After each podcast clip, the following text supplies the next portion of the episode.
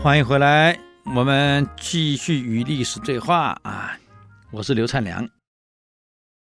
刚刚想到武帝跟这个左右大臣打赌，这个比头奴啊，肯定不会派车子来。你看着好了，而且理由正当。他既然车子不派来，怎么办？那路不能放这里烂掉啊！那怎么办？用马拉回去，啊，绑个树枝拖回去。就群臣跟皇上打赌，说他会派车来，皇上说不会派车来。结果走到半途的时候，嗨，古币送来使者了，送来信了，上面这么说哈：今年的秋天啊，谷穗就是谷嘛，已经结满了，往下垂了，谷都已经下垂黄熟了，桑麻豆类。也长满了田野，玉米、大麦、小麦都长了。可是山猪、野兔常来偷吃糟蹋，麻雀也来啄食。每个农地上晚上的收获比早上要相差三倍。为什么差三倍？野猪跑来吃嘛。啊，野兔跑来吃嘛，麻雀又跑来吃嘛。我们现在人很难想象，怎么会有这些动物呢？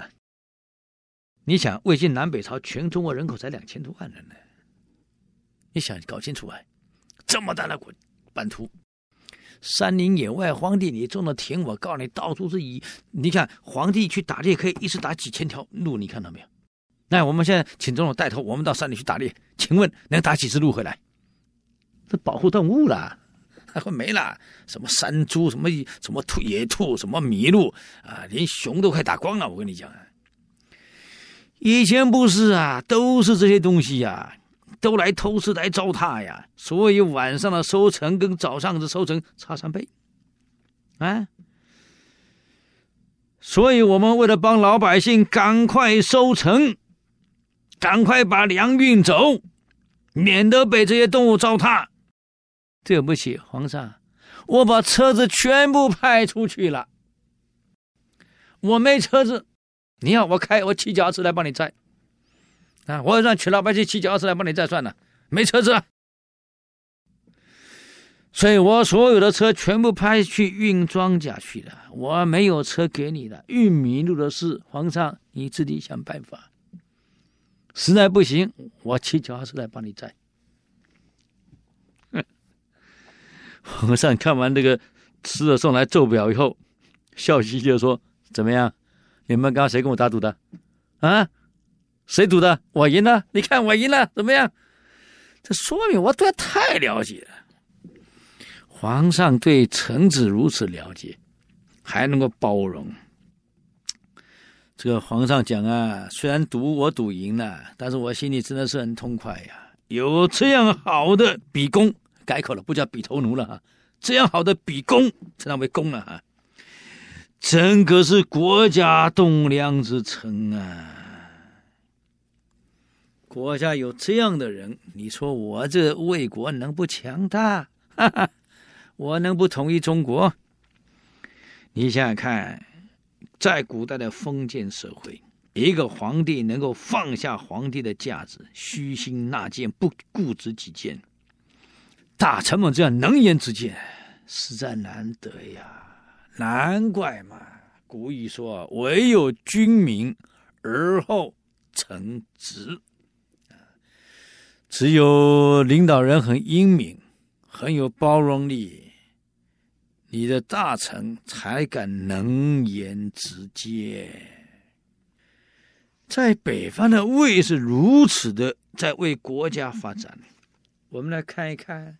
跑到江南去偏安江左的东晋是什么个样子？我们来看一看。你说能不出问题？你对比太离谱了啊！东晋从司马睿东迁以后，一直传到东晋孝武帝司马曜。这个司马曜原来还太后辅政，太后垂帘听政还稍微乖一点。等太后老了不再垂帘听政以后，大权一交给司马曜，完了，完了。这怎么都进出这种皇帝，我这百思不解。这个晋朝是怎么回事儿？晋朝从西晋迁到东晋，前前后后不过一百五十年左右，去掉西晋的五十二年，也不过才一百零二年。尽是烂领导人啊！这个司马曜一继位，这根本不管事儿，每天都沉迷在哪里美酒女色中，把政事全交给自己弟弟琅邪王司马道子。哈，这弟弟跟他一样，也是酒色财气，啥事都不管。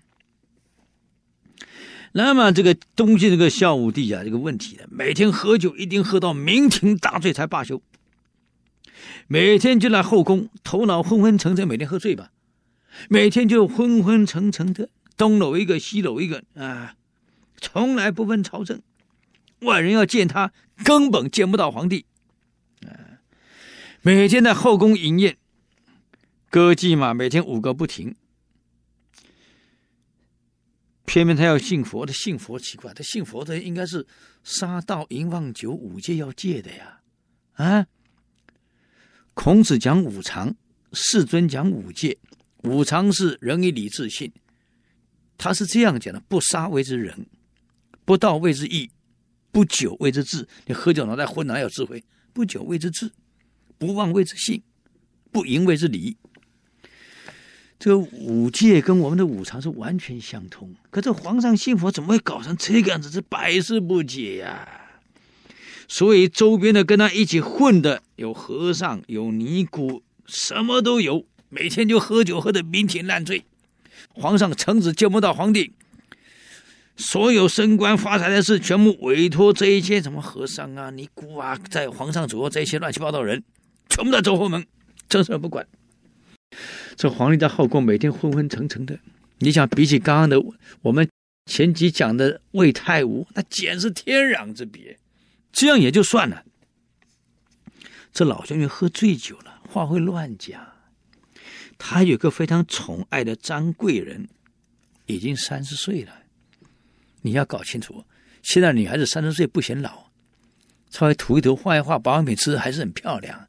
啊，可古代不是，古代女孩子结婚平均年龄你有虚岁十四岁，男的十六岁呀，三十岁已经有点老了。